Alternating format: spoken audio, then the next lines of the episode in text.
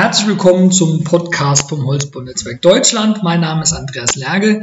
Wir senden heute aus München mit dem Holzbaunetzwerk Bayern und München. Wir haben einen sehr interessanten Gast, den Herrn Ronald Stehr von der Firma Keimfarben. Wir beschäftigen uns heute mit dem Thema Holzfassaden. Müssen Holzfassaden gestrichen werden? Wenn ja, mit was müssen sie gestrichen werden? Ist das ökologisch? Der Hintergrund ist, viele Immobilienprojektentwickler, viele Bauherren wollen in Holz bauen und wollen auch eine Holzfassade ausführen. Und da wollen wir hier ein paar Themen klären und einen tieferen Einblick gewähren. Hallo, Herr Stern. Ja, hallo, Herr Legge, grüße Sie. Ich freue mich, dass Sie heute auch hier sein können. Vielleicht erzählen Sie einfach ganz, äh, ganz kurz einfach mal, was Sie machen, wo Sie herkommen, was Ihre Ausbildung ist und dann gehen wir einfach ganz locker in die Fragen. Okay. Ja, vielen Dank nochmal für die Einladung. Hat mich auch sehr gefreut. Ja, zu mir, zu meiner Person. Ich bin, äh, wie gesagt, der Ronald Stehr und bin von der Ausbildung her Maler und Lackierermeister sowie Farben- und Lacktechniker und ja, in der Zwischenzeit äh, circa 30 Jahren jetzt ungefähr im Holzbaubereich in der Beschichtung tätig. Ähm, arbeite bei der Firma Keimfarben als Verkaufsleiter im Außendienst für den Bereich mineralische Holzschutzbeschichtung. Ich habe heute elf Fragen. Ähm für Sie vorbereitet. Wir können von denen auch gerne abweichen. 30 äh, Jahre Erfahrung, die habe ich äh, noch lange nicht. Deshalb würde ich einfach mit meiner ersten Frage starten. Ähm, muss Holz in der Fassade mit Lack oder Holzschussanstrichen geschützt werden? Muss man Holz schützen, Herr Stern? Ja, da kann man ähm, verschiedener Meinung sein. Grundsätzlich äh, eigentlich nicht. Äh, das Wichtigste ist die, der konstruktive Holzschutz. Farbe äh, sollte man sich überlegen, kann man zusätzlich einsetzen, auch aus gestalterischen Möglichkeiten und äh, auch zusätzlichen Holzschutz. Jetzt komme ich direkt von den Fragen ab. Äh, Farben, äh, welche Farbtöne gibt es denn überhaupt? Gibt es da einfach äh, gibt's da eine große Palette an Farben? Ja, natürlich, da gibt es eine Menge verschiedener Farbtöne. Gerade im deckenden Bereich äh, ist man da fast, da kann man fast jeden Farbton generieren.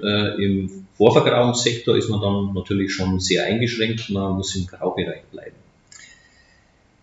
Kann man eine Holzfassade auch ohne Holzschutz oder Anstrich ausführen? Ist das möglich, komplett auf Holzschutz zu verzichten? Ja, das ist natürlich schon grundsätzlich möglich, ähm, hängt aber wie gesagt immer von der Konstruktion ab. Das Wichtigste ist der allgemeine Konstruktionsschutz des Holzes. Und man muss sich natürlich an den aktuellen äh, Fachregeln des Zimmerhandwerks richten. Das ist auch sehr wichtig. Also es ist möglich, ohne Holzschutz, ohne Anstriche, ohne Lacke ähm, die äh, Fassade auszuführen.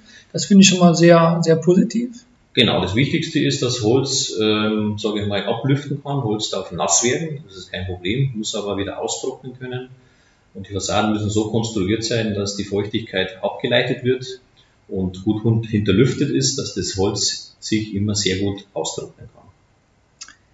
Warum empfinden viele Menschen die natürliche Alterung einer Holzfassade als unschön?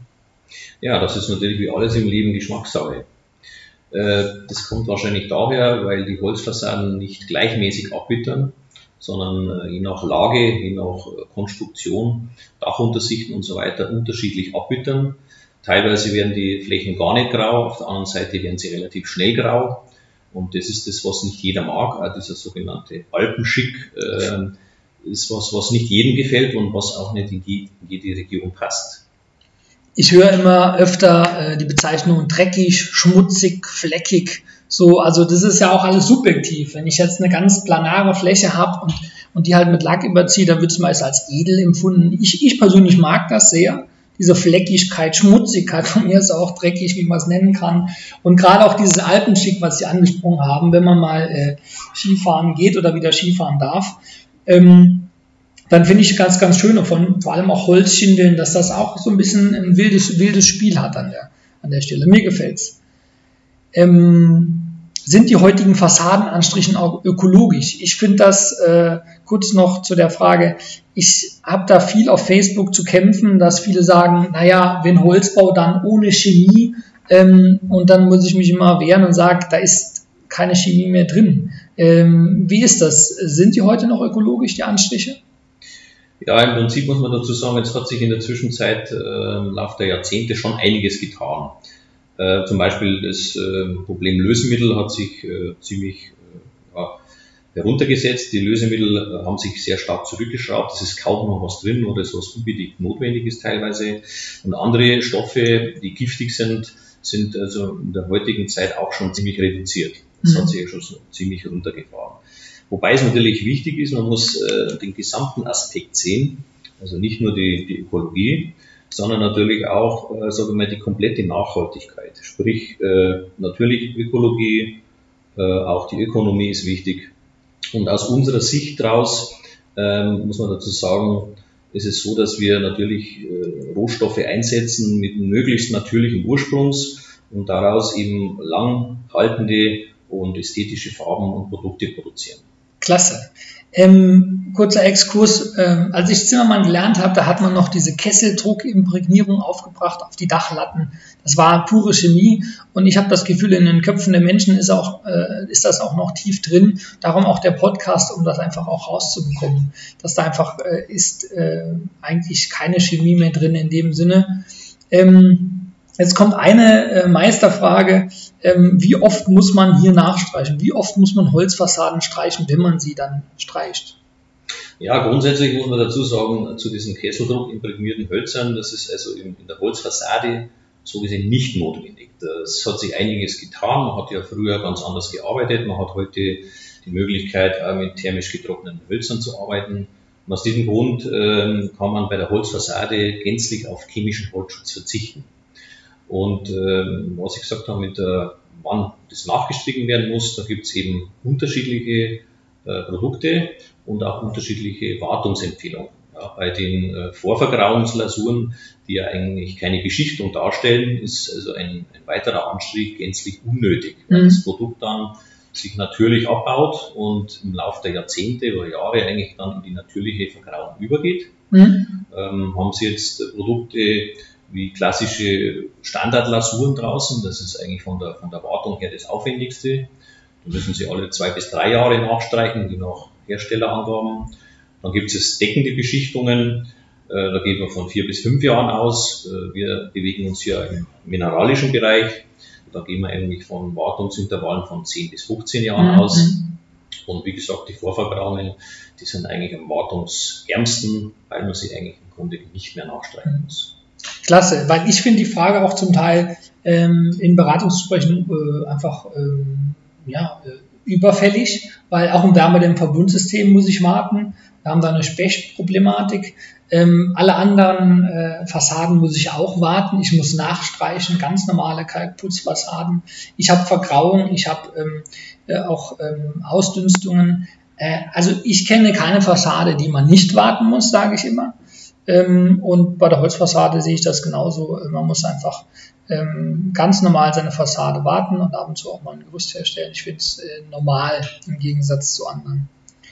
Ähm, jetzt haben Sie vorhin schon das Wort Vergrauungslasur in den Mund genommen.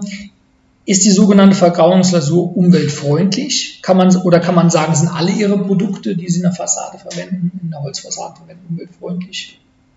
Ja, hier muss man natürlich auch wieder unterscheiden zwischen, zwischen allgemeinen Produkten, also diese sogenannten Vorvergrauungslasuren, da gibt es ja verschiedene Systeme auf dem Markt.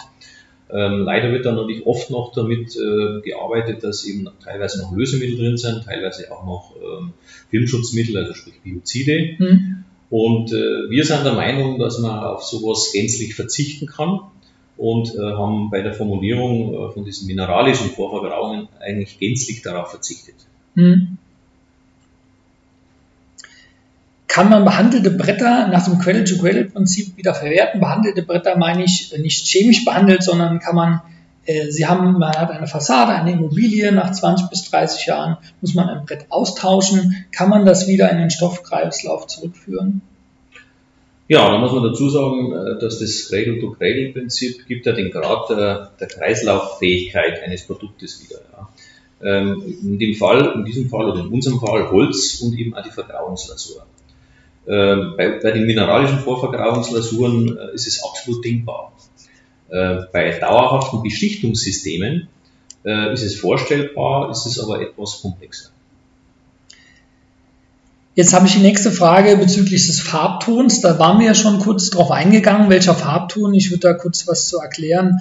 Ähm, es gibt ja die Prinz-Eugen-Park-Siedlung in München, das ist die größte ökologische äh, Siedlung oder die größte Holzbausiedlung Europa aktuell. Und da gab es einen Bauabschnitt der WA13, das war der erste Bau, der sollte mit einer, mit einer bunten Holzfassade äh, gestaltet werden. Der Architekt hat da ganz viele Farben eingeflochten. Ähm, der hat Gelb verwandt, der hat Rot verwandt, Grün. Und im Hintergrund vom Rendering waren auch ganz viele Heißluftballons. Also das war eine richtige, eine, eine interessante Umgangsform äh, mit, der, mit der Farbe, mit der Holzfassade. Das wurde dann nachher nicht ist nicht durch den Bezugsausschuss gegangen. Das wurde abgelehnt. Es gab dann noch eine graue Fassade. Ähm, welche Farben äh, kann man wirklich verwenden? Also ich denke denk jetzt mal an, an Rot, Gelb, Grün. Hat man da Wahlmöglichkeiten? Ja, also wie gesagt, bei der, bei der Vorvergrauung ist man eingeschränkt in dem Graubereich, aber hm. bei dem Colorsystem, also im deckenden System, ähm, hat man im mineralischen Bereich äh, sehr viele Möglichkeiten, nicht alle. Hm. Also zum Beispiel ganz knallige Farben wie RAL 3000 oder sowas, das ist nicht möglich, weil dieses Pigment gibt es nicht als mineralisches Pigment. Aber alles andere, sage ich mal, ist sehr gut machbar. Alle Buntfarbtöne sind eigentlich generierbar. Wir haben einen Farbtonfächer für die äh, Putzfassaden und genau mit, äh, mit einigen hundert Farbtönen drin. Und genau diese Farben kann man auch für den Holzbereich einsetzen. Nächste Frage wäre zum Thema Facility Management. Wir hatten schon vorhin geredet über Wartungsintervalle. Es geht bei, bei äh, manchen Facility Managern einfach darum, wie viel muss ich einrechnen, um diese Fassade zu warten. Also äh, kann ich sagen, nach zehn Jahren muss ich äh, ungefähr 10.000 Euro einrechnen oder halt 100.000. haben Sie ein klassisches Wartungsintervall für Ihre Anstriche? Ja, es ist im Prinzip so, dass eben, wie gesagt, äh, wenn man sich im Vorvergrauungsbereich bewegt, äh, keine Wartung stattfindet. Im Colorbereich äh, bewegt sich der Wartungszeitraum in dem Zeitraum zwischen 10 und 15 Jahren. Mhm. Ähm, interessant dabei ist auch, dass, dass die Wartung eigentlich sehr einfach funktioniert. Also die Oberflächen müssen eben nicht angeschliffen werden, wie bei vielen anderen Systemen, sondern durch diese mineralischen Oberfläche ähm, muss man es nicht anschleifen. Das heißt, es findet wieder eine chemische Verbindung sozusagen statt, eine Verkieselung. Und somit sind diese Anstriche auch relativ einfach durchzuführen. Ich äh, sage es immer äh, ähnlich wie im Putzbereich. Eine Frage, die ich nicht aufgeschrieben habe, ähm, muss man immer ein Gerüst stellen oder kann man das auch mit einem Hubsteiger machen oder äh, einer Leiter? Muss da immer ein Gerüst stehen und muss da immer die große Hafenrundfahrt genommen werden? Nein, nicht unbedingt. Äh, durch das, dass die die Vorbereitungen eigentlich nicht allzu groß sind. Es muss nicht geschliffen werden, sondern eben einfach nur gesäubert werden, wie, ja. wie ein Putzfassade im Prinzip und wieder drüber gestrichen werden. Äh, hat man auch die Möglichkeiten, wenn, wenn die Gegebenheiten es zulassen, dass man das eben mit Hubsteiger und so weiter streicht oder durchführt. Ähm, wie gesagt, wir betrachten diese, diese ganze Renovierung ähnlich wie im Putzbereich. Warum wurde früher so viel Chemie verwandt und heute nicht mehr? Das ist eine Frage, die mir auch öfter gestellt wird. Die können Sie gleich beantworten. Ähm, es heißt ja immer so, naja, früher wurde das alles chemisch geschützt und, und die Zäune und alles musste man ganz dick anstreichen. Und viele sagen dann am Wochenende, was hast du am Wochenende gemacht? Naja, ich war mein, mein kleines Gartenhäuschen streichen, weil das muss man streichen. Warum hat man da früher so viel Chemie rein, äh, ich sag jetzt mal reingeballert? Warum hat man da so viel Chemie verwandt. Was ist der Grund dafür oder was war der Grund dafür? Ja, man hat wahrscheinlich gedacht, äh, viel hilft viel, ja, nach dem Motto. Ähm, und wie gesagt, man hat heute natürlich auch andere Möglichkeiten, eben mit äh, in der Holzauswahl hat man verschiedene Möglichkeiten. Man hat eben auch äh, thermisch getrocknete Hölzer und aus diesem Grund wird heute eigentlich kaum noch chemischer Holzschutz eingesetzt.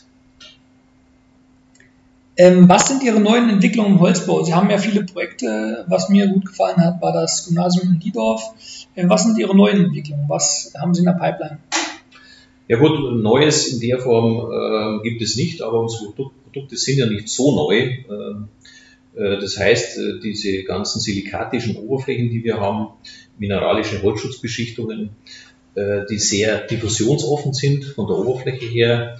Und das Wichtigste ist natürlich auch, dass die Diffusionsoffenheit bleibt und äh, bei einem Wartungsanstrich nicht verloren geht.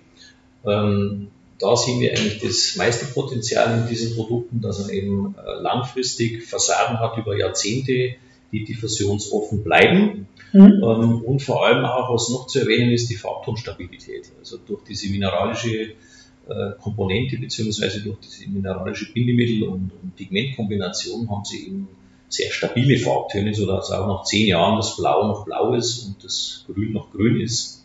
Und da sehen wir den meisten Mehrwert, äh, dass man die Fassade dann auch über Jahrzehnte eben schützen kann. Und ähm, ja, das Problem ist ja oft dabei, dass Holzfassaden oft gemieden werden, weil man meint, äh, die halten nicht so lang. Aber grundsätzlich kann man sagen, dass Holzfassaden, wenn sie richtig geplant sind, konstruktiv richtig und gut gebaut sind, ähm, spricht eigentlich nichts dagegen, dass die genauso lange leben und halten äh, wie, die, wie, das, wie das ganze Gebäude. Jetzt habe ich noch ein paar freie Fragen und zwar, ähm, wer kommt zu Ihnen? Also wer ist der klassische Bauherr? Ist das ein Wohnungsbauer? Ist das eine, eine, eine Schule oder ein öffentlicher Bauherr? Wer sind so Ihre Kunden? Kann man sagen, dass Sie viel für Wohnbau machen oder für, für Kitas, für öffentliche Bau? Haben Sie da so ein Asset oder für Industrie? Wer sind so Ihre Hauptkunden? Wo kommen die her? Aus welchem äh, Bereich? Das ist eigentlich ganz unterschiedlich. Im Prinzip sind es natürlich äh, viele Architekten, äh, die, die wir mit unseren Materialien überzeugen können. Ähm, das führt dann eben weiter, dass gerade Schulen, Kindergärten und so weiter sehr oft mit dem System ausgeführt werden und in der Zwischenzeit natürlich auch sehr viele Hobelwerke von dem System überzeugt sind und es dann auch ihren Kunden anbieten. wo kommen Ihre Kunden her? Sind die urban oder sind die auf dem Land? Weil ich habe schon von vielen Bauämtern gehört, naja, so ein Holzfassade, die passt ja, passt ja nicht ins Stadtbild, das gehört ja auf den ländlichen Raum. Ich habe genau die, äh, genau die gegensätzliche Interesse. Ich will ganz viele Holzfassade in der Stadt. Haben Sie da irgendwie einen Erfahrungswert? Sagen Sie, kommen mehr aus der Stadt? Oder wo können Sie Ihr Produkt mehr am besten anwenden? In der Stadt oder auf dem Land? Das kann man eigentlich so eindeutig gar nicht sagen. Es gibt natürlich auch äh, äh ja, ein Nord-Süd-Gefälle. Ja, also im Süden ist es natürlich tendenziell äh, schon mehr verbreiteter als im Norden. Mhm. Aber auch hier sehen wir, gerade in den Großstädten, Berlin und so weiter, dass der Holzbau immer mehr zunimmt. Mhm. Ähm, also ich möchte schon sagen, dass, dass in der letzten Zeit auch das Urbane mehr kommt. Ja. Mhm. Ähm, aber dennoch, auch im Land, sage ich mal, ähm, haben wir sehr viele Objekte, gerade Schulen, Kindergärten, also das mischt sich. Man hört ja und sieht ja ganz viel von Vorfertigung. Alle Holzbaufirmen werben damit, hohe Grad der Vorfertigung. Ich äh, werbe damit auch und finde das sehr gut. Wo wird äh, die Holzlasur aufgebracht? Wird das auf dem, äh, auf dem Gerüst gestrichen oder wird das schon im, Werk aufgebracht? Es gibt natürlich beide, beide Systeme, muss man sagen, aber wenn man sich den, den Bereich anschaut, muss man sagen, beim Neuholz, äh, es ist mindestens ich würde mal behaupten, 90 Prozent äh, werden die Hölzer schon vorbeschichtet. Das heißt, bei den Hobelwerken, bei den Beschichtern mit industriellen Anlagen werden diese Produkte bereits wegseitig aufgebracht. Äh, man kann, gerade wenn es größere Bauten sind, äh, das auch so machen, dass der allerletzte Anstieg auch bauseits erfolgt. Auch das ist natürlich möglich.